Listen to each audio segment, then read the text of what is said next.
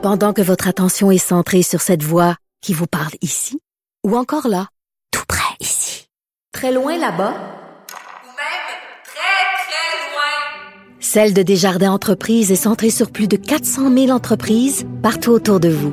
Depuis plus de 120 ans, nos équipes dédiées accompagnent les entrepreneurs d'ici à chaque étape pour qu'ils puissent rester centrés sur ce qui compte, la croissance de leur entreprise.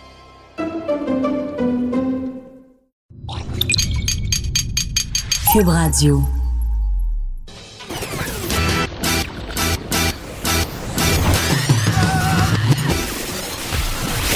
Pour elle, il n'y a jamais de mauvaise question. Les effronter. Avec Geneviève Peterson.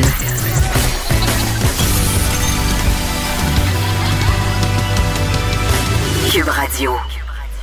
Salut tout le monde, bienvenue à l'émission. Comme d'habitude, on va aller très très bientôt à- au point de presse du gouvernement Legault qui est plus à l'heure que jamais aujourd'hui, donc on y va y aller maintenant. Ministre, à vous la parole. Oui, euh, bonjour tout le monde. Ben, je veux euh, commencer en vous disant euh, que je comprends que la bataille qu'on mène contre le coronavirus est longue. Et puis, il faut être réaliste, ça va durer encore euh, des semaines. Donc, euh, évidemment, euh, c'est important de garder le moral, mais je comprends aussi qu'il y a des personnes qui sont stressées, qui sont anxieuses, qui sont déprimées. Et euh, le message que je veux vous lancer aujourd'hui, c'est que si vous avez ou vous sentez que vous êtes comme en train de perdre le, le contrôle, n'hésitez pas à aller consulter. Donc, c'est important. Là, toutes les sortes de problèmes de santé mentale, c'est aussi important que les problèmes de santé euh, physique. D'ailleurs, je veux en profiter, ça, ça sera euh, mes remerciements euh, du jour. Je veux remercier tous les travailleurs sociaux qui aident, euh, par exemple, dans les centres jeunesse, mais aussi qui aident toutes les personnes qui ont des problèmes de santé mentale. Je sais que mon épouse Isabelle appelle beaucoup d'intervenants. Lionel euh, Carman me raconte des belles histoires. Il y en a qui font vraiment des miracles. là. Donc aujourd'hui, un énorme merci à tous nos travailleurs sociaux qui s'occupent des personnes qui ont des problèmes de santé mentale. Puis si vous vous sentez pas bien, ben, je veux dire aux Québécois, il n'y a pas de gêne. Euh, c'est aussi important que la santé euh, physique. Donc, n'hésitez pas. C'est presque normal dans la situation qu'on vit actuellement qu'il y ait plus de personnes qui aient des problèmes, qui ont des problèmes de euh, santé mentale.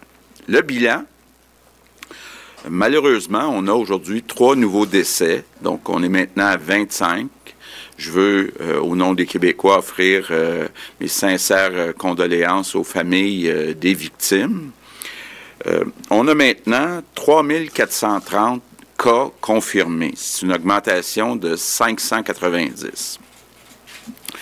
Euh, on a 235 personnes hospitalisées. C'est une augmentation de 43.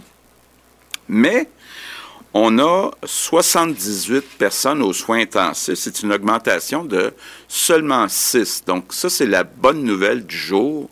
Euh, moins euh, d'hospitalisation qu'on pourrait prévoir, euh, moins euh, de personnes aux soins intensifs. Donc, ça veut dire clairement, là, notre réseau de la santé est sous contrôle, puis il y a une bonne marge de manœuvre pour la suite des choses.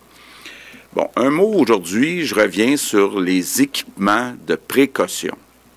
Donc, euh, masque N95, masque de procédure, les gants, les blouses. Je veux envoyer un message, tout le monde, tous les pays, tous les États actuellement essaient de placer des commandes pour ces équipements-là de précaution. Donc, on n'est pas différent des autres, on est correct à court terme, mais si euh, la courbe euh, s'étire, euh, ben, tout le monde euh, va en avoir besoin de plus. Et ben, là, on suit les commandes. Quelles sont les commandes qui sont confirmées? Quelles sont les commandes qui sont pas confirmées? Ils rentrent du matériel à tous les jours. Mais je veux dire à tout le personnel du réseau de la santé, mais aussi ceux qui font de la sécurité, ceux qui sont à l'extérieur du réseau. C'est important si c'est pas nécessaire d'utiliser cet équipement-là, de ne pas l'utiliser. Donc, le garder pour ceux et celles qui en ont vraiment besoin. Comme euh, d'autres pays le regardent actuellement, on regarde aussi pour que les masques N95 puissent être réutilisés plusieurs fois après avoir été désinfectés. Ça existe, ça se fait à certains endroits.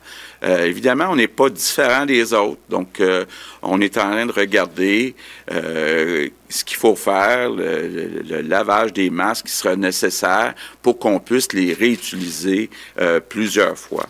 On a aussi des discussions euh, avancé avec plusieurs entreprises québécoises pour fabriquer les masques, les blouses, les gants.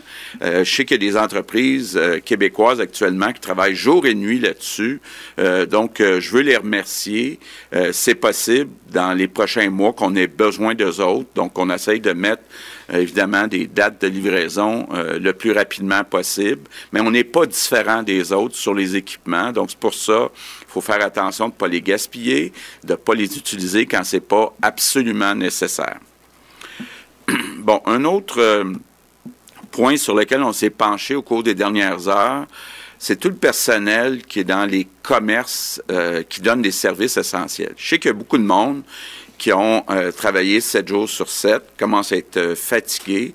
Donc, j'annonce aujourd'hui que pour tout le mois d'avril, les commerces vont être fermés le dimanche. Euh, l'idée, c'est de reposer les employés. Donc, euh, tous les commerces vont devoir fermer, sauf les stations-service, les dépanneurs, les pharmacies et les commandes à emporter dans les restaurants. Donc, ça veut dire que nos grosses épiceries, par exemple, euh, on veut que les employés prennent du repos. Donc, je pense que ça va être bon pour tout le monde, là, que tous les dimanches d'avril, les épiceries seront fermées. Bon, autre grande priorité, on le répète depuis le début, toute la situation dans les résidences de personnes euh, âgées, nos aînés. Euh, Marguerite Blais est en contact avec les directions euh, de tous ces établissements. on annonce aujourd'hui qu'on ajoute un budget de 133 millions de dollars, un budget ponctuel pour la durée euh, de la crise. Et l'idée, l'objectif, c'est mieux protéger les résidents, puis mieux protéger aussi le personnel qui travaille dans ces euh, résidences. Je comprends que quand il y a des personnes d'infectées, ça peut être inquiétant, donc il faut se protéger, il euh, faut suivre euh, les procédures, mais j'en profite aussi pour euh, dire merci à tout le personnel dans les résidences de personnes âgées. Donc, je termine en répétant les trois grandes priorités de notre plan. On ne sort pas de la maison, sauf si c'est absolument nécessaire quand on sort, si on a besoin de sortir, on reste toujours à au moins deux mètres des autres personnes. Et dès qu'on rentre à la maison, on se lave les mains pendant 20 secondes avec euh, du savon. C'est important de respecter euh, les, les, consignes. Il y a euh, des Québécois, des Québécoises là, pour qui leur vie est en jeu. Là. Donc, euh, selon que, vous, que, les Québécois vont ou non respecter les consignes, il y a des conséquences euh, graves. Donc, je vous demande tout le monde, puis je compte sur euh, tous les Québécois pour respecter les consignes partout. Merci. Maintenant, quelques mots en anglais? Oui. De 13 à 15, les effrontés. Cube Radio.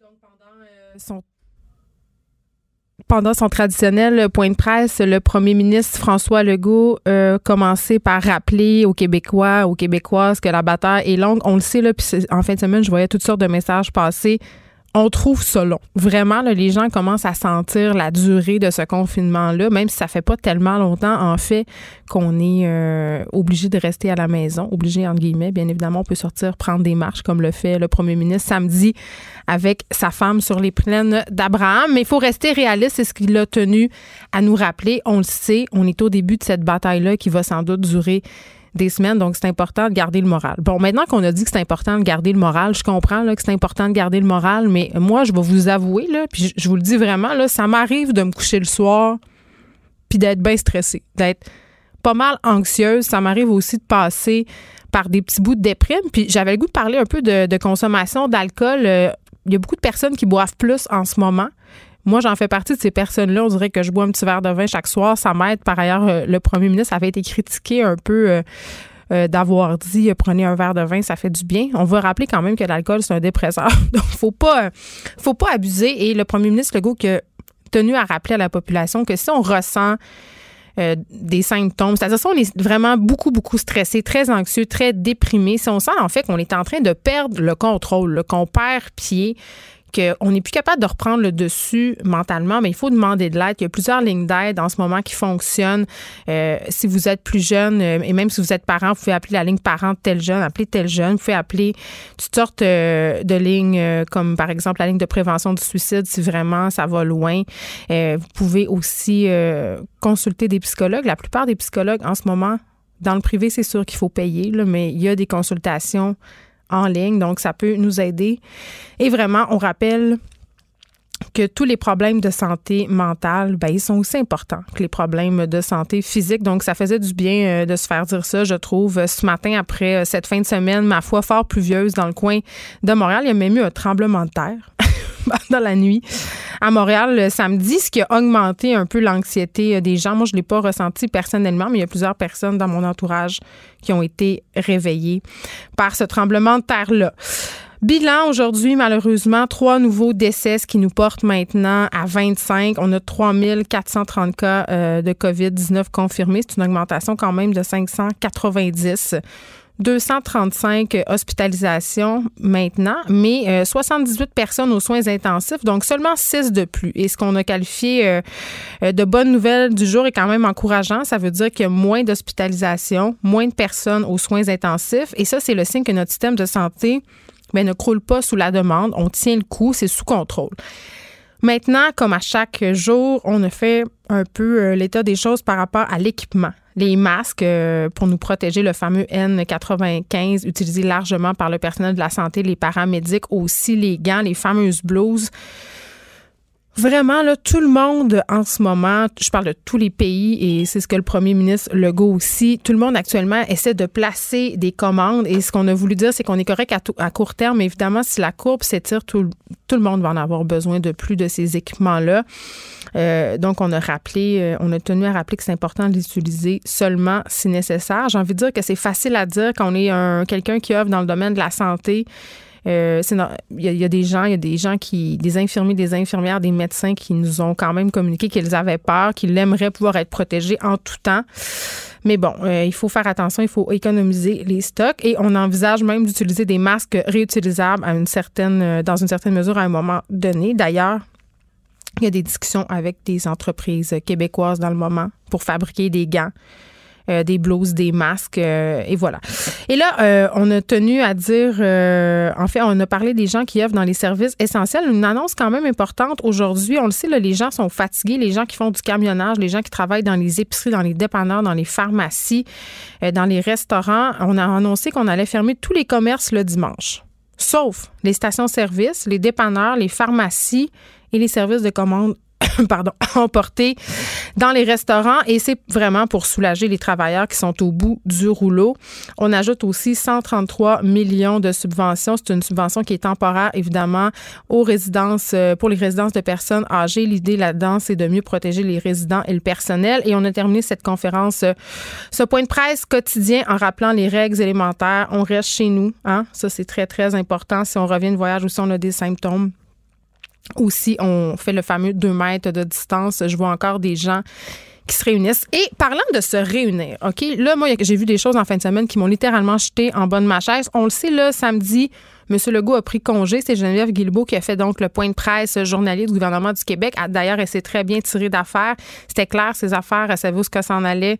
semblait en contrôle aussi euh, des choses. Euh, et là, euh, on a annoncé entre, qu'on fermait, entre guillemets, des régions pour les protéger. Donc, on parle du Bas-Saint-Laurent, de la BTB-Témiscamingue, de la Côte-Nord, nord du Québec, Saguenay-Lac-Saint-Jean, Gaspésie, et de la Madeleine, Nunavut et Terre-Crée de la baie James. Et ça, ça a créé quand même un nombre de chocs parce que là, on nous annoncé qu'il allait avoir des points euh, de contrôle, que des policiers allaient être présents sur les différents axes euh, routiers principaux du Québec pour s'assurer que les gens qui se déplacent en ce moment, parce que ça fait une couple de jours qu'on demande aux personnes d'éviter les déplacements inutiles entre les régions, et là, on va vraiment s'assurer que les personnes qui passent dans ces régions-là, qui sont éloignées, ben, ce sont des personnes qui font partie des services essentiels ou que les personnes qui se déplacent le font pour des raisons de santé et des raisons humanitaires. Jusque-là, tout est beau. C'est sûr que c'est des mesures draconiennes, mais il faut garder en tête que c'est pour protéger les populations.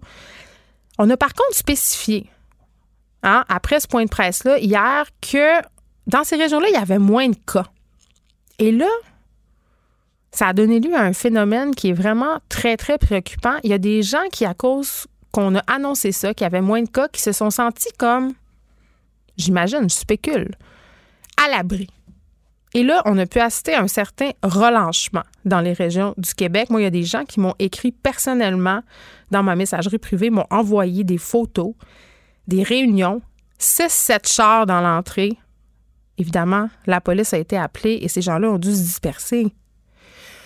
Mais là, c'est pas parce qu'on dit qu'il y a moins de cas dans les régions qu'il faut relâcher la garde. Au contraire, je pense qu'il faut être vigilant. Je pense qu'il faut continuer à suivre les consignes. Et de toute façon, euh, l'interdiction de se réunir vaut peu importe où on se trouve en ce moment au Québec. Donc, comme le disait le premier ministre Legault, c'est important de continuer à suivre les consignes si on veut pas que cette courbe-là de contamination se prolonge et qu'on soit poigné là-dedans encore des mois.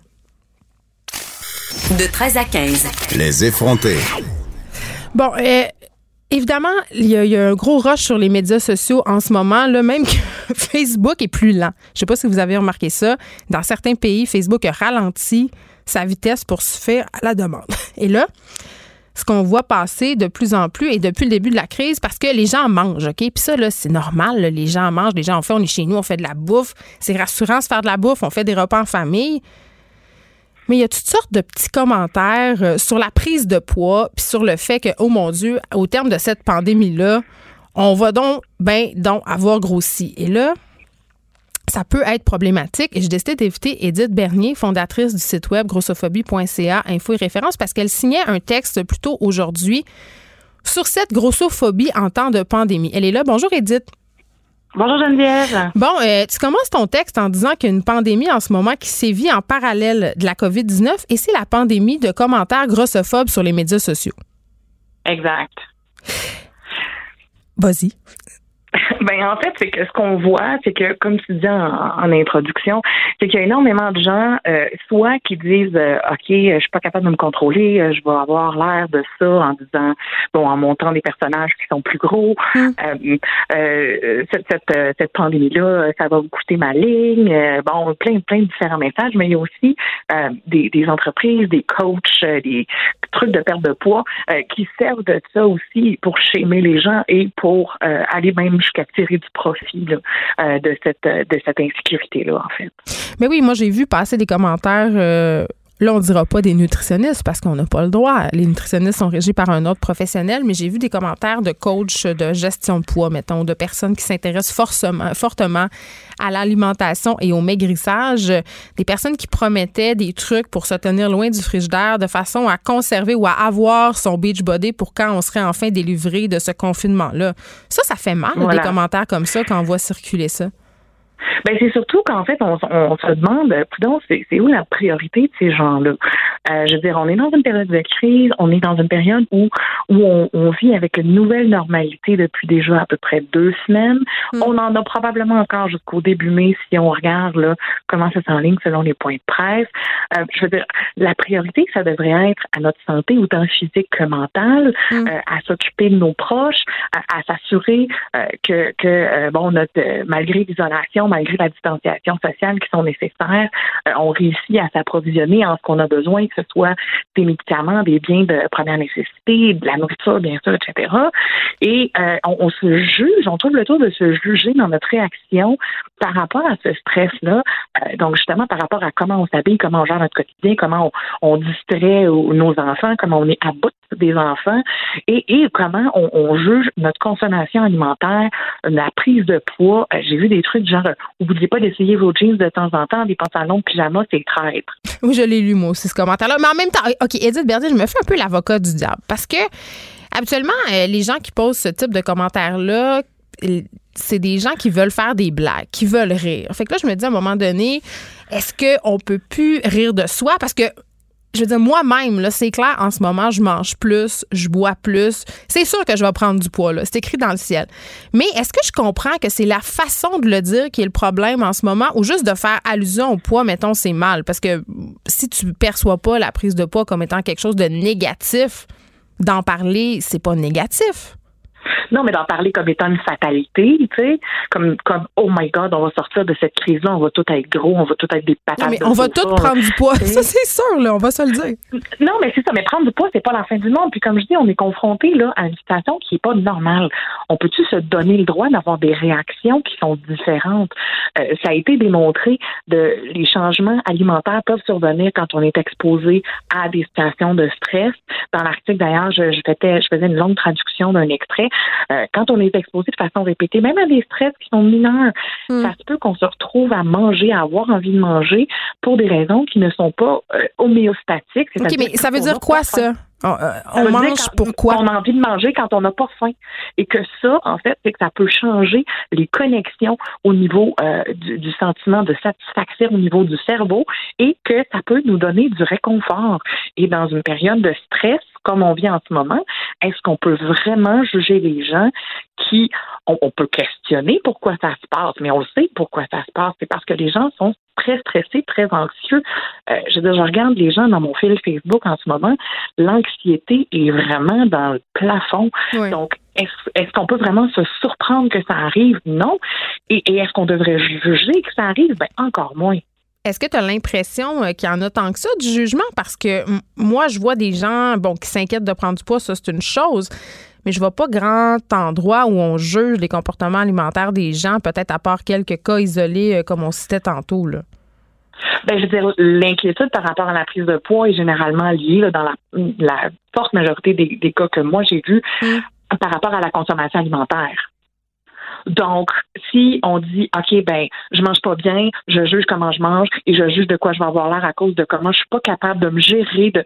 Il, y a, il y a énormément, je trouve, d'auto-jugement, d'auto-humiliation. C'est plus de- ça, c'est plus la façon dont nous, on se juge par rapport à, à notre Oui. capacité à se restreindre ou pas.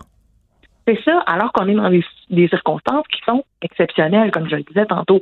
Je il n'y a personne d'entre nous, là, dans la majorité d'entre nous, qui avons vécu cette situation de confinement, d'isolement qu'on vit là. Mm. Donc, faut pas se surprendre si on n'agit pas comme d'habitude. On n'est pas comme d'habitude. Est-ce que ça peut, pour certaines personnes, ce contexte-là dans lequel on est en ce moment, faire surgir ou ressurgir des troubles alimentaires ou un exacerber, si on veut, notre comportement conflictuel par rapport à la nourriture? Ben, tout à fait, parce qu'on est dans une situation où on est très livré à nous-mêmes. Donc, on est vraiment là, on se met une grosse loupe sur soi. On a le temps de les voir, nos petites bébites, et on a le temps aussi d'angoisser. On n'a rien que ça à faire. Donc, euh, je veux dire, vivre dans une situation de stress, se retrouver aussi dans des circonstances où ben, on, on nous dit de faire quand même un petit peu de provision. Donc, quand on sort faire les courses une fois de temps en temps, on a un petit peu plus de stock à la maison. Donc, tout ça, ça peut faire que un peu plus de stock à la maison, plus d'angoisse, se retrouver tout seul, euh, être être tout bouleversé dans notre routine, ben oui, ça peut ça peut exacerber ou même chez certaines personnes chez qui c'est latent, ça pourrait même être le début en fait malheureusement d'un d'un cas de trouble alimentaire et c'est extrêmement dommage. Et de voir tous les messages euh, humiliants qui circulent par rapport à euh, la la prise de poids, c'est la pire chose qui peut arriver en ce moment, dans cette période de confinement, dans cette période de pandémie. Euh, ça peut pas aider non plus ces gens-là à, se sentir zen et à faire baisser leur anxiété, au contraire. Puis accompagné de ces messages-là, souvent, il y a des appels au sport. Moi, c'est ce que je vois beaucoup circuler ces temps-ci. Euh, on compense beaucoup euh, par, euh, je sais pas moi, des vidéos d'exercice, des tutoriels de yoga. Mais ça, c'est pas accessible, c'est pas possible pour tout le monde.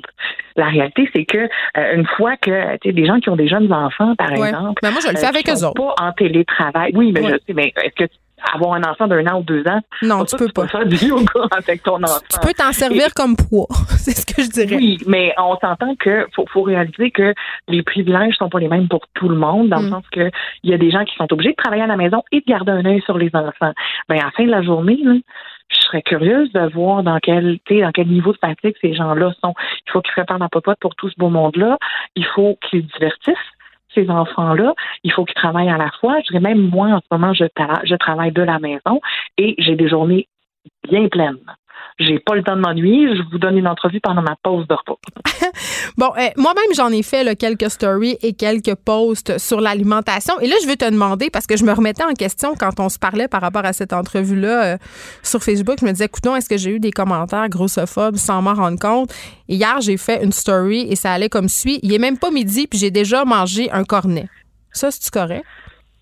Ben, moi, personnellement, je vois ça un peu comme étant sans malice, dans le sens, oh, on regarde par les pentes. c'est un peu ça. on est dans des circonstances spéciales. OK. Tu sais, il n'est pas midi, mais pas dans le sens, il n'est pas midi, j'ai mangé un cornet, il va falloir que je fasse trois heures d'elliptique. Tu sais, puis il y avait une petite image assez légère aussi parce que je l'ai vu la story. Tu sais, moi personnellement, je l'ai vu comme étant quelque chose de sans malice, comme quelque chose de, ouais, notre routine est vraiment toute croche, mais tu sais, c'était quand même avec un, un peu bubbly à OK. Dans, mes, dans mes yeux à moi. Puis la suivante, euh, j'ai pris en photo un énorme plateau de charcuterie avec des fromages et la légende, c'était, j'ai dit à mon chum que j'avais un petit peu faim, sous-entendant que ça avait aucun sens euh, d'avoir préparé une plaque de charcuterie à ce point gros, à ce point grosse. Est-ce que ça, c'est parce que vraiment, on dirait que c'est ancré en nous de critiquer tout le temps notre façon de manger, la quantité qu'on mange aussi, puis sans même s'en rendre compte, parfois on peut envoyer ce type de message-là. C'était pas ça le but de mon message, mais je peux comprendre que peut-être ça peut être interprété comme ça. Je pense qu'il y a des jokes qui méritent d'être vues pour ce qu'elles sont, des jokes. Fait qu'on peut rire encore. C'est ce que tu me dis, Edith Bernier. J'ai peur des fois. Oui, oui, on peut rire encore, mais il faut le faire de la bonne façon pour les bonnes raisons. Mais ah, peut-être se donner un petit break euh, mental sur euh, le tour de taille. Puis nous. Surtout, on peut parler de soi. On a, on a quand même jusqu'à un certain droit, jusqu'à un certain niveau, on peut parler de soi. Euh, mais il faut faire attention quand on parle de ça, que ça peut refléter aussi ce qu'on pense des autres. Là. On peut tomber des fois dans la, ce qu'on appelle la grossophobie internalisée. Euh, la journée où toi, tu vas dire Oh wow, je suis grosse puis que je vais être devant toi ça, tu vas parler de toi, mais je vais dire non, non, non, non, c'est pas ça. Parce que quiconque nous a déjà vus ensemble sait qu'on n'est pas du même calibre du tout. Hmm. Euh, donc, je pense que, était je veux dire, la story était mon chum m'a un peu forcé sur la grosseur de ma portion. Est-ce que c'est mal d'être plein de bonnes intentions puis de faire une grosse platée à sa blonde? Non. Mais ce que je comprends de ce que tu nous dis aujourd'hui, c'est qu'il faut peut-être se poser des questions et se demander comment les personnes euh, qui nous lisent vont interpréter. Edith Bernier, fondatrice du site web grossophobie.ca, info et référence, on peut aller lire ça. On rappelle quand même que les comportements et les habitudes alimentaires qu'on a en ce moment pendant le confinement, ben, ils sont temporaires et peut-être, et tu le soulignes bien à la fin du texte, euh, ils vont prendre fin à la fin du confinement. Puis c'est pas fin, c'est pas grave non plus. il, faut, il faut lui donner un petit slack.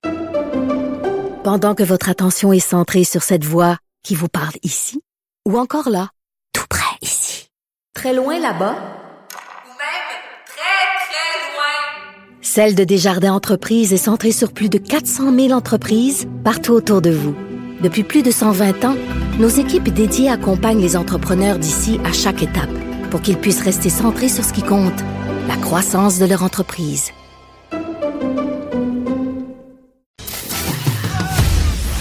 Geneviève Peterson, la seule effrontée qui sait se faire aimer.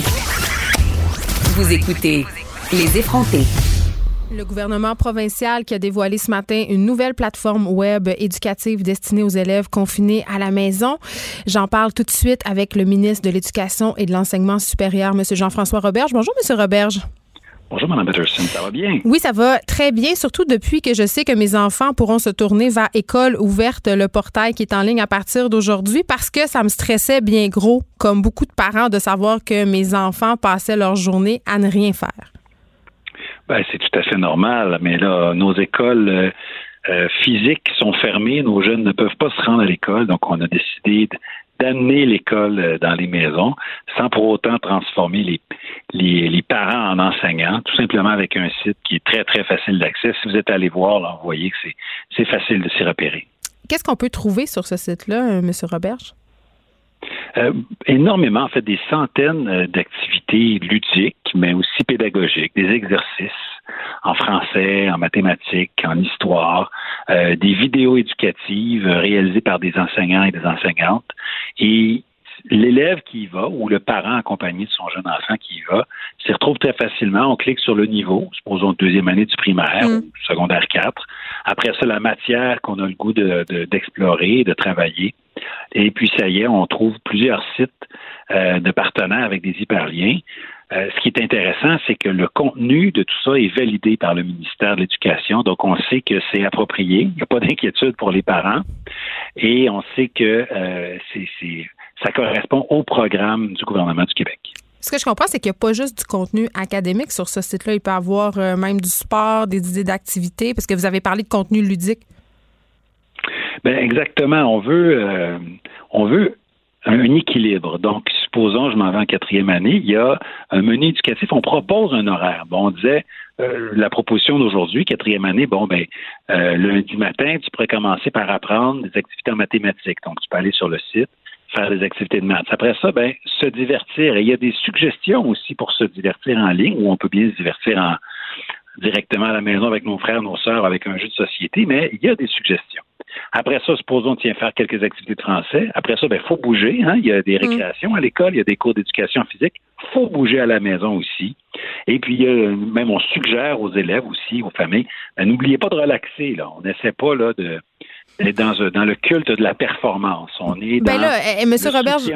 J'ai envie qu'on s'en parle du culte de la performance parce que vous avez dit un mot qui fait peur, le mot horaire. En ce moment, on voit beaucoup circuler sur les médias sociaux euh, des mères et des pères qui font un véritable programme académique à leurs enfants.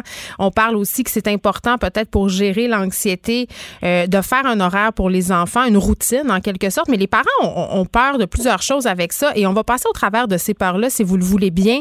Un, est-ce que, euh, puis vous l'avez un petit peu abordé tantôt, est-ce qu'on va être obligé en quelque sorte de faire l'école à la maison? Parce que les parents en ce moment ils travaillent, ils sont en télétravail, ils sont pas en vacances. Non, vous avez raison. Il n'y a pas d'obligation euh, pour les parents de se transformer en enseignants. Les activités qui sont là sont suggérées, sont facultatives. On souhaite que euh, des enfants, des adolescents euh, en fassent plusieurs, bien sûr, parce que ça va les garder actifs intellectuellement, ça va Mm. empêcher là, qu'ils perdent les acquis qu'ils avaient déjà. Mais il n'y a pas d'évaluation qui s'en viennent suite à ça. D'ailleurs, on a déjà dit que cette année, il n'y aurait pas non plus d'évaluation ministérielle.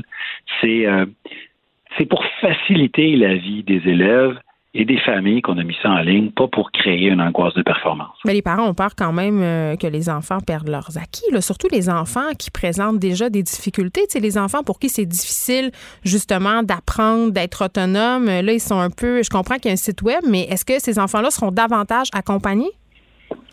Ben, je suis content que vous posiez la question parce que le site euh, internet écoleouverte.ca, c'est certainement un bel acquis, un bel outil, mais ce ne serait pas suffisant tout seul. Donc, euh, à partir d'aujourd'hui, mais je vous dirais surtout à partir de la semaine prochaine, Mm.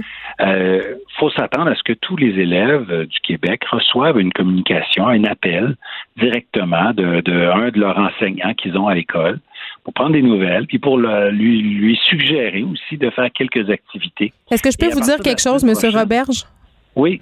Ma fille a reçu l'appel de son enseignante euh, vendredi dernier et vous dire Oui. comment elle était heureuse de ça. Je pense que c'est une initiative formidable vraiment pour justement euh, les enfants, un qui se posent des questions, deux qui ont perdu ce lien-là hein, du jour au lendemain avec leurs profs, avec leurs amis. Donc ça, c'est formidable. Et si ça se fait pour vrai, si tous les enseignants euh, le font, je pense que c'est l'une des initiatives qui va être le plus porteuse.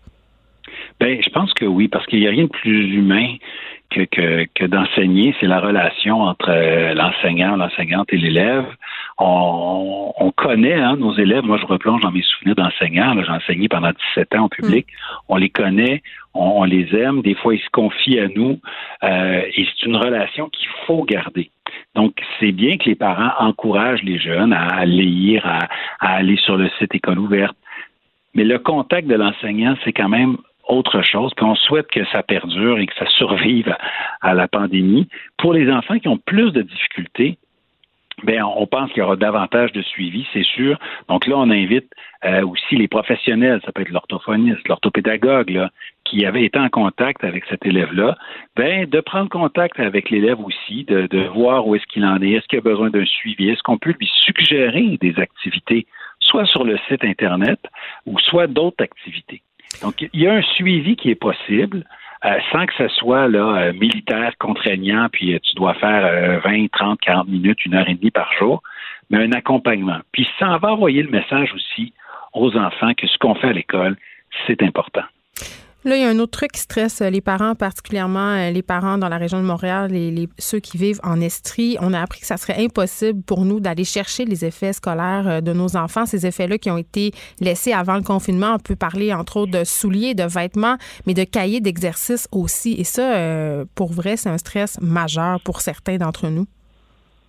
Oui, mauvaise nouvelle. Hein? Jusqu'à la semaine dernière, on pensait vraiment euh, pouvoir organiser ça à la grandeur du Québec, mais bon, on doit suivre les, euh, les recommandations de la santé publique. Donc, euh, pour à peu près toutes les familles du Québec, à partir de, de aujourd'hui, demain ou jusqu'à la semaine prochaine, ils allaient recevoir un appel de ben, vous devriez vous présenter à telle heure si vous souhaitez récupérer du matériel pédagogique, mais aussi des effets personnels.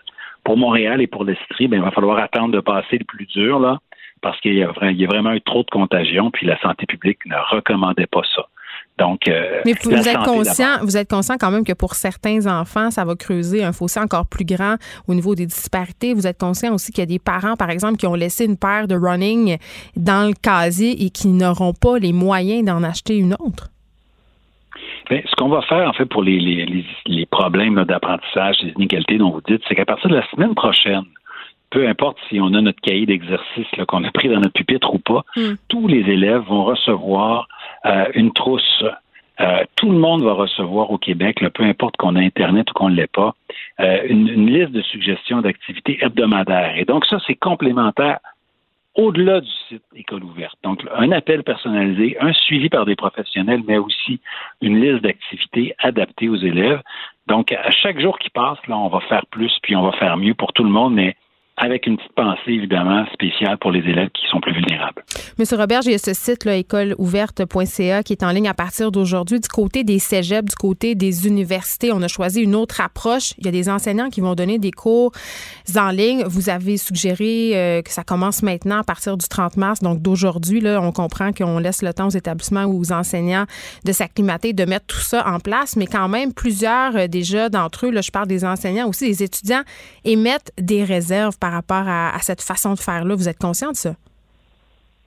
Oui, bien, ce que je suis, je suis conscient aussi, c'est qu'il y a vraiment une pluralité de situations. on a dit, bon, à partir d'aujourd'hui, il faudrait absolument euh, que ça reprenne graduellement, donc pas tout le monde nécessairement en même temps, mais euh, plein de professeurs, plein d'étudiants de cégep d'université nous disent, nous, on n'a jamais arrêté. Le jour où euh, l'accès au cégep ou à l'université a été arrêté, le lendemain, euh, les cours étaient en ligne où le, professeur prenait contact avec son étudiant, soit mm. par courriel, soit par une plateforme euh, de visio, soit simplement en leur envoyant une liste de lecture en disant mais voici le travail qui est à faire. Là, graduellement, on est en train de, de convertir des cours qui étaient en présentiel vers une formule qui est différente. Mais comme on sait que c'est pas facile pour tout le monde, puis que c'est c'est pas non plus facile pour tous les cours, on a donné plus de flexibilité que jamais au réseau scolaire. On a changé nos règles euh, dans les cégeps pour permettre une notation qui est plus flexible. Euh, on, prévoit deux façons de compter la cote R, qui est la fameuse cote mm. euh, qui permet de classer les étudiants pour accéder à des facultés universitaires. Donc, on est très conscient de ça, mais en même temps, la solution, c'est pas de dire de tout arrêter d'un seul coup quand plusieurs profs veulent continuer et plusieurs étudiants veulent continuer aussi. Mais en même temps, on, est conscient quand même qu'au niveau des établissements et même au niveau euh, primaire là, et secondaire, M. Roberge, au niveau des écoles privées, écoles publiques, il y a, nécessairement des disparités. Euh, il y a un niveau inégal aussi dans la transmission des matières. C'est pas tout le monde qui travaille avec les mêmes interfaces web. Ça aurait pas été mieux d'attendre un peu puis d'uniformiser tout ça? Ben, écoutez, uniformiser, si ça veut dire euh, aller à la vitesse du plus lent puis empêcher ceux qui ont plus d'avance de continuer, d'appeler leurs élèves, de leur faire des, vidéos ou de leur envoyer des activités. Moi, je suis pas un grand partisan. Moi, je veux bien faire du nivellement, mais du, du nivellement par le haut. Mais la même chance pour tout le monde aussi. Euh... Tout le monde. Euh, ben, c'est ce qu'on fait en ce moment avec ce site qui est accessible à tous, avec l'assurance que je vous ai donnée tout à l'heure que tous les élèves seraient appelés, que tous les élèves aussi, à partir de la semaine prochaine, recevraient une liste d'activités hebdomadaires, donc des activités en français, en maths, en sciences, en anglais. Donc à ce moment-là, là, euh, quand je dis que tout le monde le reçoit, on lève on lève le niveau. Donc, plutôt que de dire euh, on va tous se mettre au niveau de ceux qui en ont pas, ben, nous autres, on va tous se mettre au niveau de ceux qui en ont. On va tout le monde mettre au niveau de ceux qui ont un suivi personnalisé et tout le monde va être capable euh, d'avancer. Et dans cette fameuse trousse, il y aura un cahier. Comment, comment ça va fonctionner? Ça va être euh, multiplateforme. Il y a certains endroits où tout le monde a, un courriel, ça pourrait être envoyé par courriel, ça pourrait être des activités en ligne, des lectures. D'autres endroits, écoutez, ça sera tout simplement peut-être imprimé, euh, posté ou livré directement à la porte euh, des familles qui n'ont pas d'outils technologiques.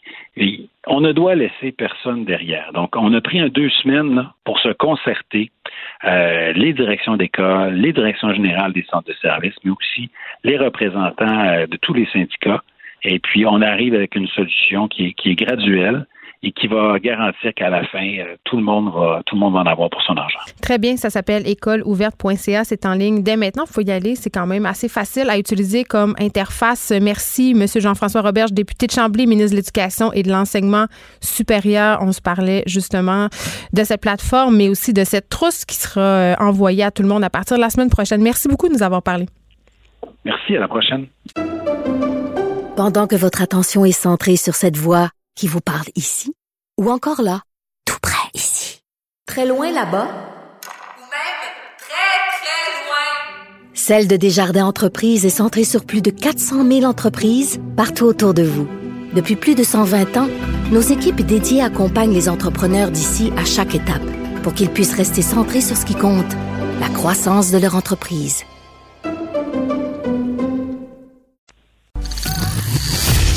Les effronter. Avec Geneviève Peterson. Les vrais enjeux, les vraies questions.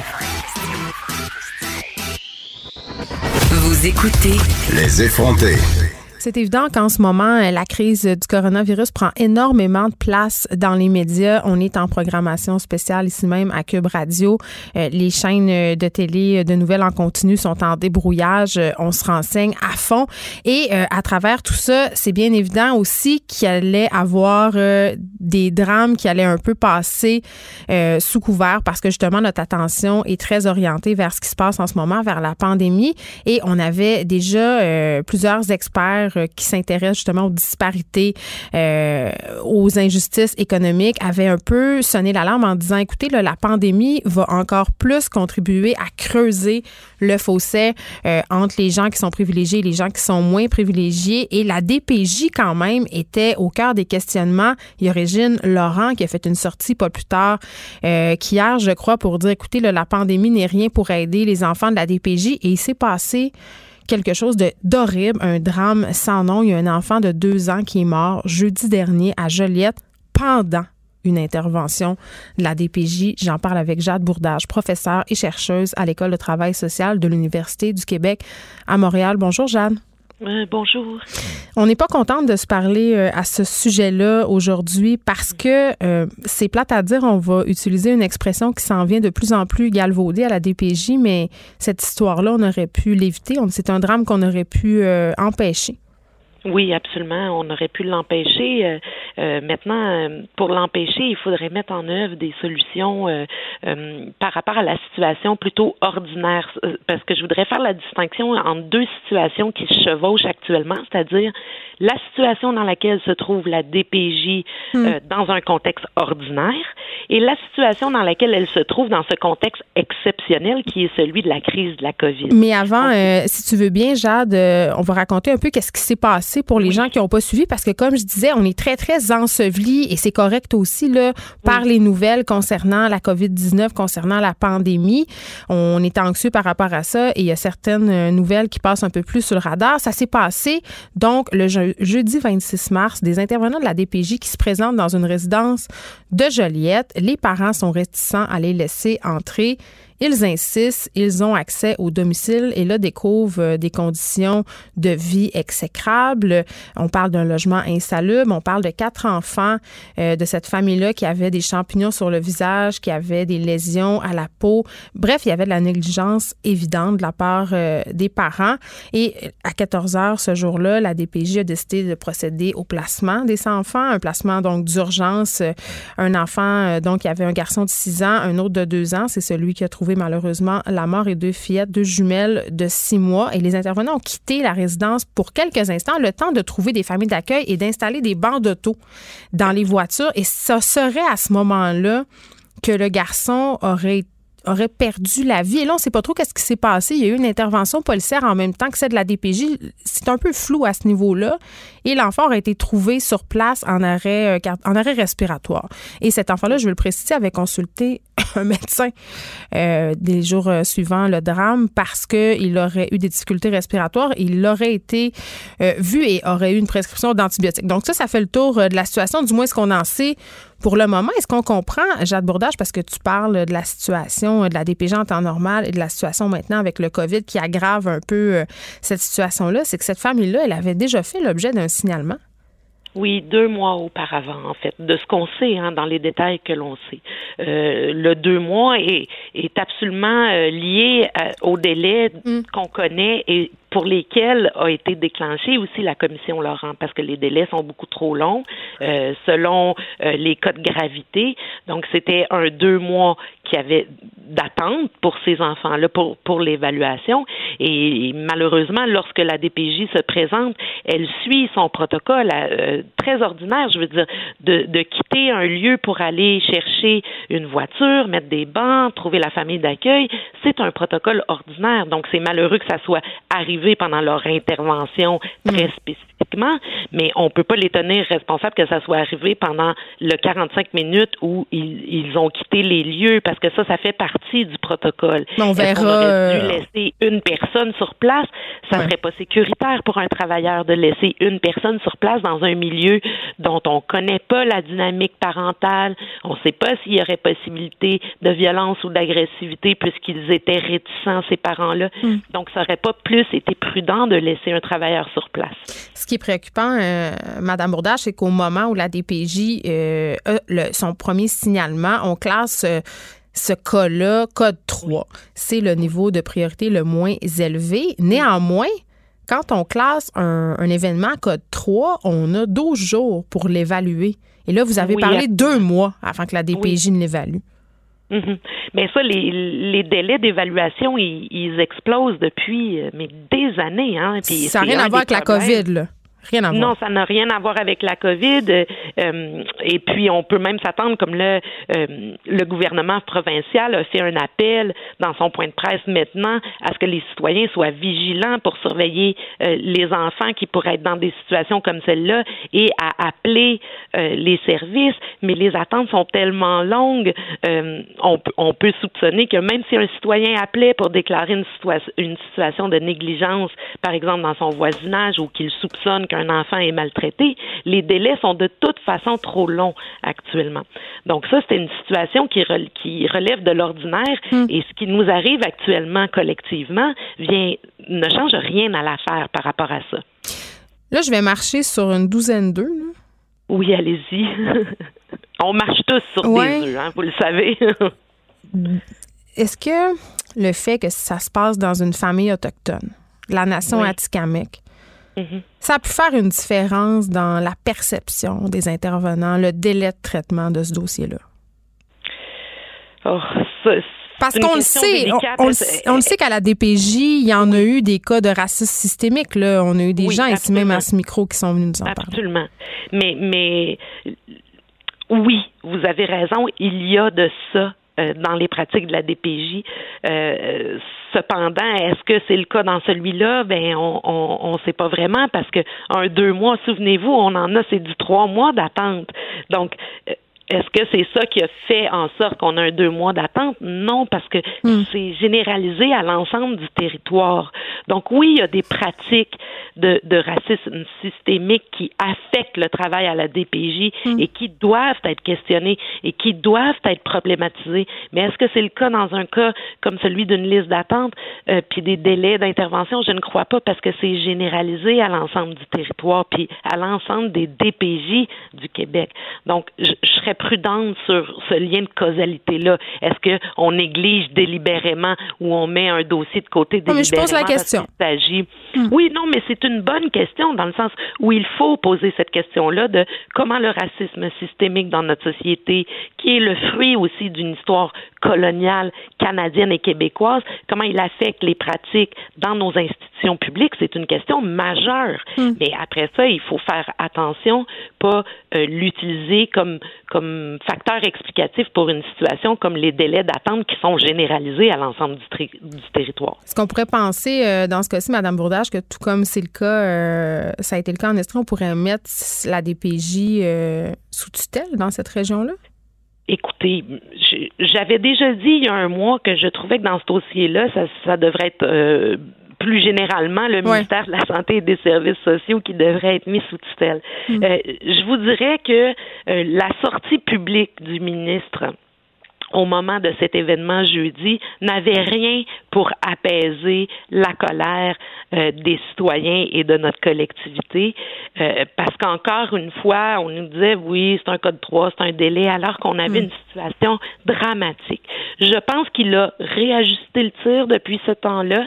Euh, je sais qu'en fin de semaine il a contacté personnellement tous les groupes de défense de droits des enfants placés et même la cellule de crise qui s'est créée dans les conditions euh, dans lesquelles on se trouve actuellement, donc SOS Enfance placée.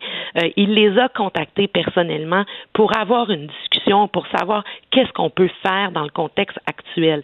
Mais ce qui est délicat, c'est que ça fait des mois que des gens à des solutions, notamment à travers la commission Laurent, pour un contexte ordinaire, comme je vous dis, mais il y a également ce contexte exceptionnel qui vient exacerber d'autres problématiques et sur lesquelles euh, on manque encore d'imagination, c'est-à-dire, puis c'est le cas dans toutes les institutions, on, on, on actuellement, on réagit avec les outils qu'on a pour réagir dans des contextes ordinaires. Or, il n'y a plus rien d'ordinaire en ce moment dans aucune institution. Donc, il faut se parler, il faut que le ministre parle à sa communauté dont il, a la charge, qui est la DPJ, donc les travailleurs, les gestionnaires, les enfants, les adolescents. Jusqu'à maintenant, il y avait un silence de marde dans l'espace public. On, on, il y avait personne qui avait adressé la parole directement dans l'espace public à cette communauté-là. Hmm.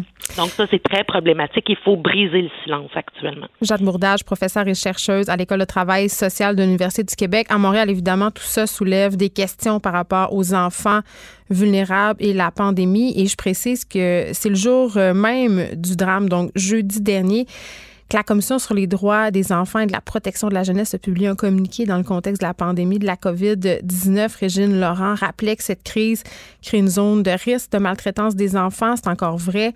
Euh, c'est plus vrai dans les familles déjà touchées par diverses problématiques personnelles ou sociales. Et on le sait, là, ce sont majoritairement les gens qui travaillent dans les services comme les écoles, les garderies qui font les signalements. Et vraiment, euh, là, en ce moment, il y a des enfants qui sont à la maison, poignés là, et il n'y a personne pour leur venir en aide. Jade Bourdage, merci beaucoup. Merci. Au revoir.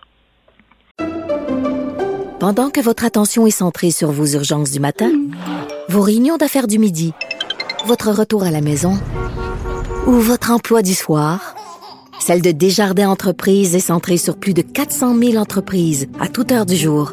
Grâce à notre connaissance des secteurs d'activité et à notre accompagnement spécialisé, nous aidons les entrepreneurs à relever chaque défi pour qu'ils puissent rester centrés sur ce qui compte, le développement de leur entreprise. Écrivaine, Blogueuse.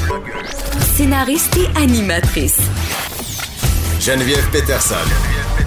La Wonder Woman de Cube Radio. C'est l'heure de notre infovirus avec Vincent euh, Dessoureau. Bonjour Vincent. Salut. Hey, je sais pas si t'es comme moi, mais on dirait que plus ça va, plus, je sais pas, j'ai des petits passages à vide où je me sens un peu anxieuse, un peu déprimée. euh, puis surtout pendant euh, cette fin de semaine-ci où il y a plus, là, j'ai trouvé ça Ouais. plus difficile. C'est vrai. Quoique la pluie, ça, m'a- ça aide à la sieste. Alors pour moi, ça m'a aidé là-dessus, pour mes troubles de sommeil. Je pensais que t'allais me dire ça lave la, la COVID-19, mais je savais non. Ça lave la galerie. C'est vrai. J'ai lavé ma galerie à grosse pluie hier, ça m'a fait du bien. Mais on n'est pas les seuls à se sentir anxieux. Je pense qu'il y a plusieurs Québécois qui passent à travers euh, différentes étapes psychologiques. Oui, d'ailleurs, euh, moi, on dirait que mon humeur souvent va dépendre du point de presse de 13 heures. Euh, comme hier, je suis un petit peu plus de bonne humeur. On voyait dire, ah, est-ce qu'on aplatit un peu la courbe ou pas? Euh, Aujourd'hui, c'est des moins bonnes nouvelles au, au, niveau du nombre de cas. Il y a beaucoup de cas de plus, vraiment plus qu'hier, moins que demain. Exact. Ça s'applique encore. C'est un record euh, de hausse de cas au Québec. 590 cas ajoutés, donc euh, pour un total de 3430 cas euh, au Québec présentement. Est-ce que c'est notre plus gros bon? Je pense oui. que oui. Hein? Oui, Ouais. oui, et même de loin quand même. Hier, on était à autour de 340. Là. Euh, donc, là où il y a des meilleures nouvelles, parce qu'il faut quand même l'expliquer, là, tout ça. En fait, faut dire, dans- on va finir avec les mauvaises nouvelles. là. 590 cas, 3 décès qui s'ajoutent. Donc, on est à 25 décès euh, au, au Québec. Là où ça va un peu mieux, c'est le, le ratio par rapport aux gens hospitalisés. Il y a 235 personnes hospitalisées présentement, 78 aux soins intensifs. Ça veut dire qu'on ajoute 600 cas, mais on ajoute 6 personnes aux soins intensifs. C'est moins qu'anticipé, non? C'est un peu moins qu'anticipé. Euh, on disait, là, présentement, il y a 7 des gens atteints qui sont au- à l'hôpital présentement au Québec, alors que le docteur Arruda disait nos paramètres, c'est un peu plus autour de 15. Alors, présentement, ce que ça montre, c'est qu'on teste beaucoup. Donc, on teste aussi des gens qui ont peu de symptômes et qui seraient peut-être pas testés ailleurs. Euh, parce qu'il y a une des questions qui est venue rapidement, c'est de dire, on a la moitié quasiment des cas au Canada, euh, beaucoup moins qu'au, euh, beaucoup plus qu'en Ontario. Qu'est-ce qui se passe? Et la réponse est un peu ça. là. On dit, nous, on fait beaucoup, beaucoup de tests. Alors, on va tester peut-être des gens qui se feraient pas tester C'est peut-être ailleurs. plus large. C'est peut-être un peu plus large. Bon, faut en prendre peut-être et en laisser. Il faut faire entendre d'ailleurs Dr Arruda là-dessus sur les tests qui sont vraiment si importants là-dedans. On est rendu, on, est, on traînait de la patte il y a quelques jours au niveau des tests. Et on est rendu dans les champions du monde. On peut l'écouter là-dessus. On a augmenté de façon significative les tests qu'on fait. On était pas mal en arrière. On est en train de monter dans l'échelle internationale. À ma connaissance, on est rendu les sixièmes. Par, la première, est l'Islande, la Norvège, l'Alberta, New York, puis Québec en cinquième. Un, deux, trois, quatre, cinq. Dans les faits, donc, on est, on est à 808 tests euh, par 100 000 personnes de, de, de fait actuellement. Bon. Alors, on comprend qu'on est dans les plus testés au monde. Proportionnellement. Proportionnellement. Alors, euh, bon, on peut le prendre, on peut le prendre comme ça. Alors, c'est le bilan qu'on a à nous proposer euh, aujourd'hui. Ce que euh, qu'on avait comme message, un message euh, bon important que pour, pour, commencer de François Legault. Il a commencé comme ça. Je comprends pour les Québécois là, c'est long, ce qui se passe, ça amène du stress et de l'anxiété. On vient d'en parler.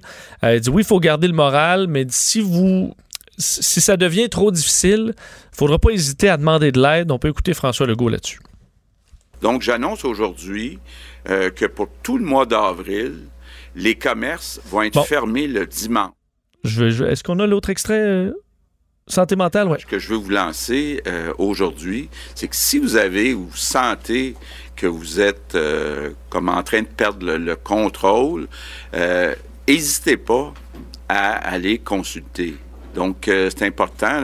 Toutes les sortes de problèmes de santé mentale, c'est aussi important que les problèmes de santé euh, physique. Ça a l'air bon. évident de dire comme ça, mais je trouvais que c'était un message très, très important à lancer parce qu'on sait qu'il y a une bonne partie de la population qui est quand même encore réticente à demander de l'aide et on sait aussi qu'il y a plusieurs psychologues qui offrent leurs services en ligne en ce moment. Oui, absolument. Puis c'est vrai que là, on est à tous regarder est-ce qu'on a des symptômes de la COVID-19, des... ouais. mais il faut se rappeler que physique, là. pour bien des gens, le défi présentement, euh, c'est de préserver sa bonne santé mentale alors que certains sont seuls, qu'on est confinés, on est en couple, ça peut être difficile, on peut avoir des conflits, alors faut, les enfants. faut penser à tout ça, les enfants évidemment. Donc, il faut, faut travailler à avoir une bonne santé physique et mentale. C'est un, un, point important de, de François Legault. L'annonce aujourd'hui, parce qu'il y a quand même eu une annonce importante qui va nous toucher dans notre quotidien, euh, c'est de donner une pause aux employés qu'on retrouve dans des commerces qui sont jugés essentiels, comme les épiceries où on voit là, des gens qui vont euh, être à la caisse ou aller remplir les étagères. Ah, ils et sont tout épuisés, ça. là. Ces gens-là font des heures de fou, euh, vivent quand même avec un stress aussi parce qu'eux sont directement là, vulnérables à, à être contaminés. D'ailleurs, il y a un employé du Maxi euh, Papineau à Montréal qui a été testé positif à la COVID-19. Maxi qui a été fermé, Oui. là, le temps de désinfecter tout ça, donc on n'a pas pris de chance. Mais évidemment, ces gens-là se retrouvent, euh, se, se retrouvent euh, bon, plus vulnérables à tout ça. On va leur donner une pause. Euh, les dimanches, on peut écouter François Legault. Donc, j'annonce aujourd'hui euh, que pour tout le mois d'avril, les commerces vont être fermés le dimanche. Euh, L'idée, c'est de reposer les employés. Donc, euh, tous les commerces vont devoir fermer, sauf les stations-service, les dépanneurs, les pharmacies et les commandes à emporter dans les restaurants. Bon, parce qu'évidemment, il faut quand même se, dernier choix, on aura euh, pour aller chercher de quoi manger au dépanneur ou on pourra le commander. Mais pour le reste, le dimanche, euh, allez pas, pensez pas votre faire vo- votre épicerie euh, dimanche prochain, il y en aura pas. Alors ça forcera évidemment, il y a une inquiétude par rapport à on va rajouter du monde le lundi, et du rajouter du monde le samedi, mais on tenait vraiment à donner cette pause là aux employés. Je pense qu'on a toute l'épicerie, toute la semaine, pardon, pour faire notre épicerie. Puis malheureusement, je vois encore beaucoup de gens, quand j'y vais seule, faire l'épicerie en groupe. Oui. Et ça, on a dit que c'était non en fin de semaine. On l'a spécifié. Absolument. C'est une personne, c'est pas compliqué. Faites une liste, puis euh, une personne. Je comprends que euh, tout le monde peut avoir le goût d'y Ça fait aller. une sortie. Ça fait une sortie, même si on fait face un peu à certains dangers, mais pour certains, Ouais. euh, ça va, vous, vous irez chacun votre tour. Mais oui, il faut important, faudra être en solo. Un mot sur les équipements, parce que François Legault disait pour les équipements, le masque, gants, blouse, visière, on a encore, on en a là, des réserves pour les prochains jours, mais là, tous les pays en cherchent. Alors c'est pour ça qu'on va demander de qu'ils soient utilisés seulement, vraiment par absolue nécessité. On veut pas voir un, agent de sécurité sur des étages vides avec un N95. C'est inutile. Euh, et on travaille à la réutilisation de ces masques pour pouvoir les désinfecter et les réutiliser si on n'en a pas suffisamment. Alors, on travaille également avec des entreprises québécoises pour en produire si jamais les commandes qui ont été faites à l'international ne se rendent pas en raison, évidemment, de cette euh, surcharge de demande mondiale. Mais je comprends que ça stresse les gens dans le domaine de la santé. Euh, J'ai une médecin à qui je parlais la semaine passée qui disait en ce moment, les consignes pour les masques, pas clair. Ça change à chaque jour. Pour les gens qui sont aux premières lignes, je comprends qu'on veut euh, utiliser ce matériel-là à bon escient avec parcimonie parce qu'on va peut-être en manquer tantôt. C'est que je comprends que le gouvernement, mettons, il a son chiffre, il dit on en a commandé euh, 100 000. C'est là. ça. Alors, allez-y, utilisez-en, mais finalement, tu te rends compte, ah, ben, peut-être que la compagnie, finalement, ne me les enverra pas. Et là, ça change complètement la donne. Donc, je comprends que d'un jour, à, jour en jour, tu te fais garantir une commande. Donc là, tu peux dire, OK, parfait, allez-y, ou tu- finalement, tu t'en, perds une, et là, ça devient beaucoup plus serré. Du, euh, du côté de chez notre euh, bon premier ministre euh, Trudeau, Oui, annonce quand même euh, très importante. Justin Trudeau est là pour les milliards. euh, et clairement. il a délié les cordons de la bourse. là. Écoute, on aura, on se dirige vers un déficit au Canada, honnêtement, qui va être euh, extraordinaire en termes d'ampleur. Euh, évidemment, tout cet argent-là a un but d'aider, euh, évidemment, pour les gens de survivre tout simplement et pour des entreprises de survivre.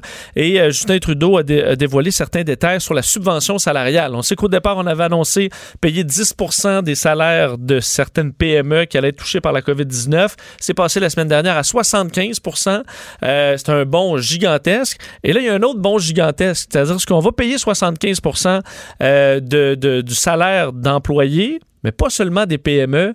Et ça, ça ouvre la porte à beaucoup de monde. Euh, écoutez Justin Trudeau. Le nombre d'employés ne déterminera pas votre admissibilité.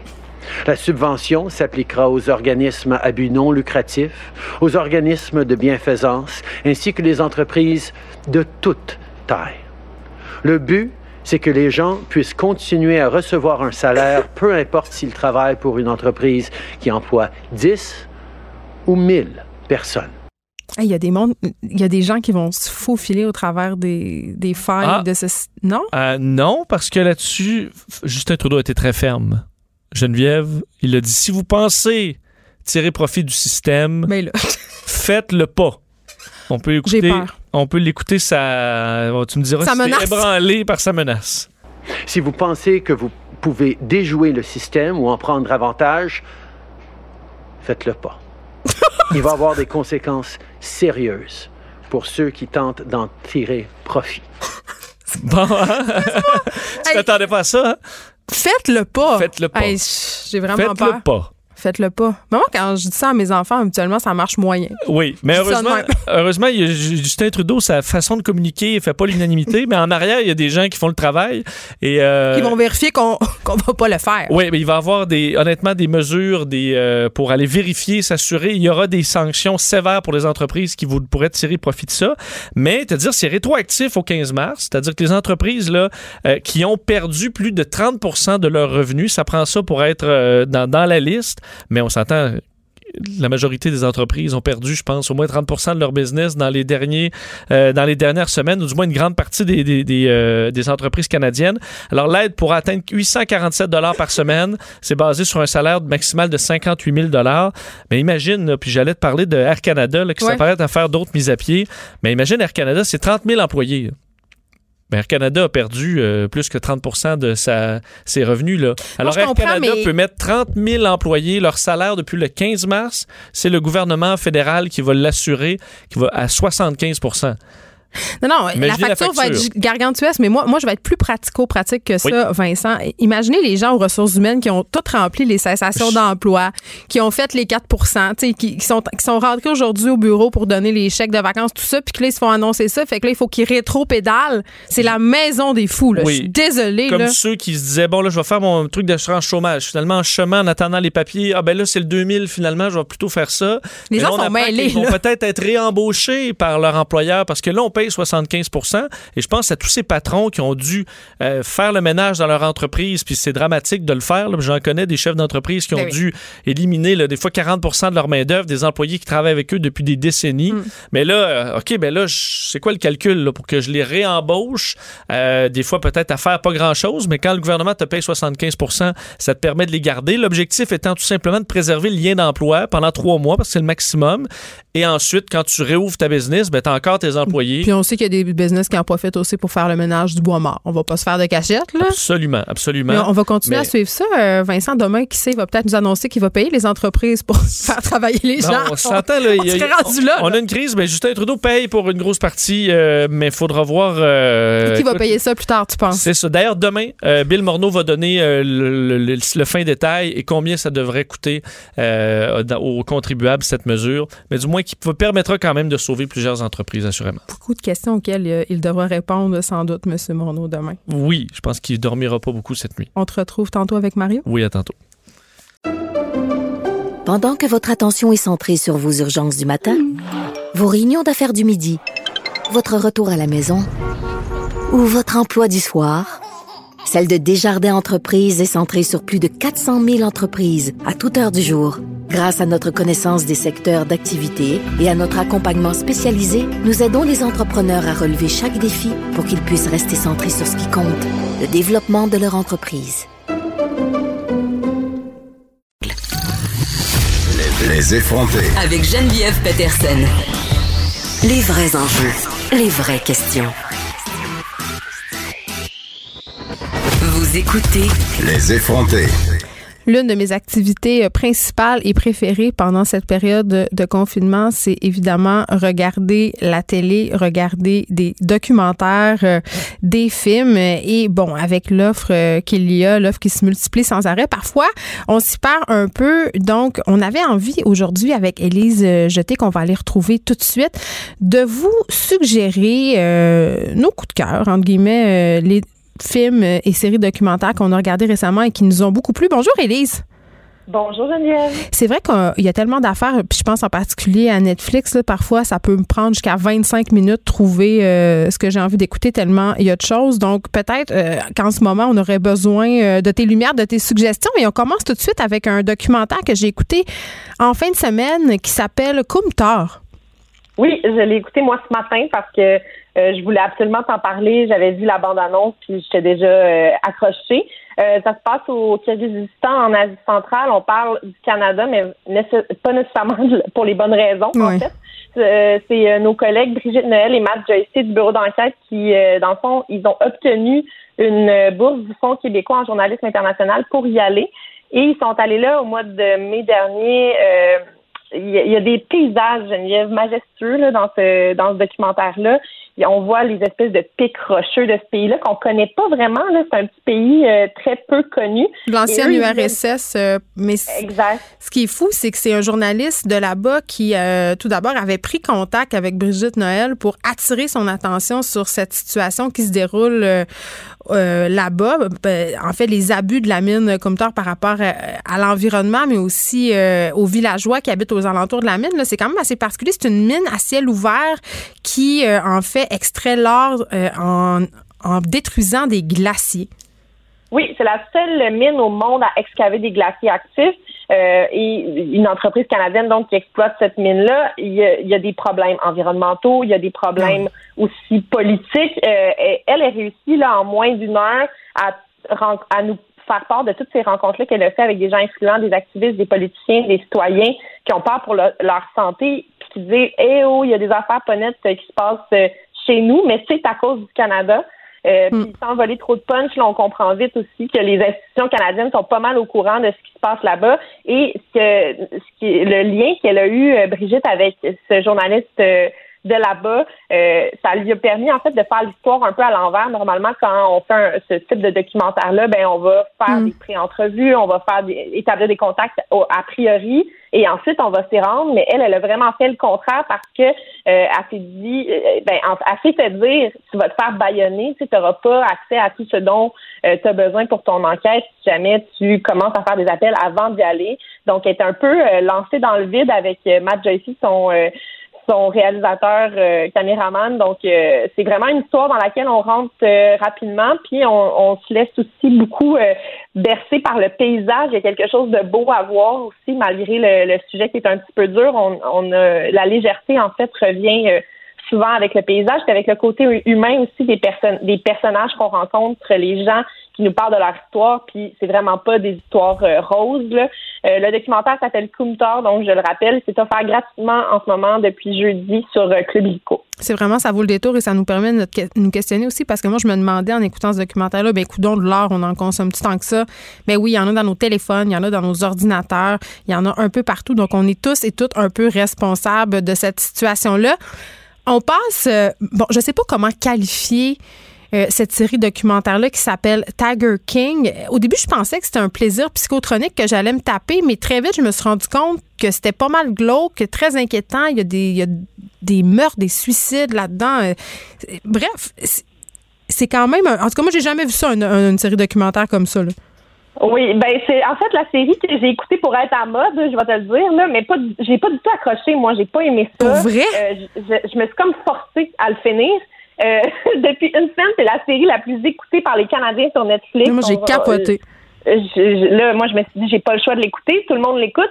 Ça s'appelle Tiger King, une série true crime de sept épisodes d'environ 45 minutes. Ça raconte l'histoire de la rivalité entre deux propriétaires de zoos euh, où on garde de gros félins. Donc, on parle de tigres.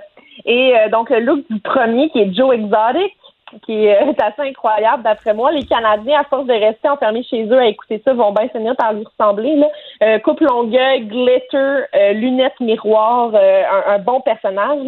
Et la deuxième star de la série, c'est Carole Baskin, qui est une madame qui est toujours habillée en imprimé léopard, puis qui, qui dit-on, euh, aurait tué son deuxième mari pour le faire bouffer par des tigres. Bon. Je sais pas qu'est-ce que t'aimes pas là-dedans. Je sais pas qu'est-ce que t'aimes pas là-dedans. Parce que ce que j'ai aimé, euh, oui. ben ce que j'ai aimé moi dans le documentaire là, puis tu sais, j'étais pas euh, particulièrement appelée là par la rivalité entre deux propriétaires de zoo, mais ce que j'ai aimé, c'est que ça met en lumière quand même euh, euh, les systèmes d'exploitation qui ont lieu aux États-Unis, euh, des gens qui exploitent euh, d'autres personnes, par exemple, qui sortent de prison, euh, qui ont des dépendances à la drogue. Tu sais, il il y a un propriétaire de parc quand même qui a un véritable harem de femmes à son service, des gens qui font travailler d'autres personnes 24 heures sur 24. Ce gars-là aussi, Joe Exotic, qui s'est présenté euh, pour être sénateur euh, aux États-Unis. Donc vraiment, ça nous montre en quelque sorte à quel point la culture américaine parfois vire au cirque et il y a des drames humains là-dedans qui sont, en tout cas, qui sont, moi, qui, qui sont beaucoup venus me chercher. Oui, oui, tout à fait. Mais moi, je trouvais qu'on mettait beaucoup l'accent sur euh, les, les potentiels criminels, puis on les rend attachants. Ça m'a mis mal à l'aise.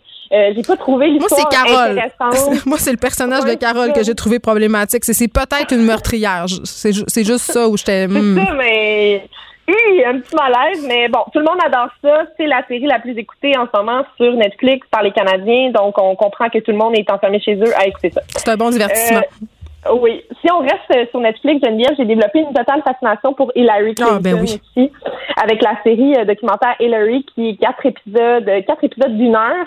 Euh, c'est la, la réalisatrice Nanette Bernstein qui euh, fait, dans le fond, une double narration en parallèle. Donc, d'une part, on a comme l'enfance, la course à l'investiture, euh, son, son rôle en tant que première dame, son combat pour la cause féministe, et c'est entremêlé avec un second discours qui nous montre les moments clés de sa campagne de 2016, vu de l'intérieur, sa défaite face à Donald Trump, et euh, selon la réalisatrice, le, passé donc éclairait le présent.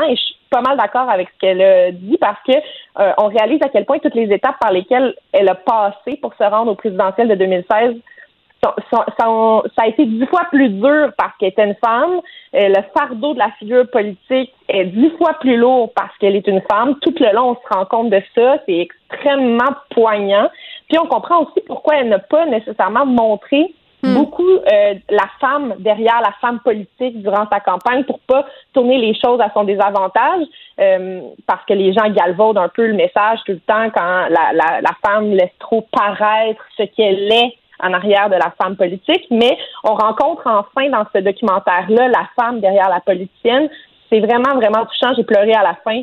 Euh, Cette émission est maintenant disponible en podcast. Rendez-vous dans la section balado de l'application ou du site cube.radio pour une écoute sur mesure en tout temps. Cube Radio, autrement dit. Et maintenant, autrement écouté.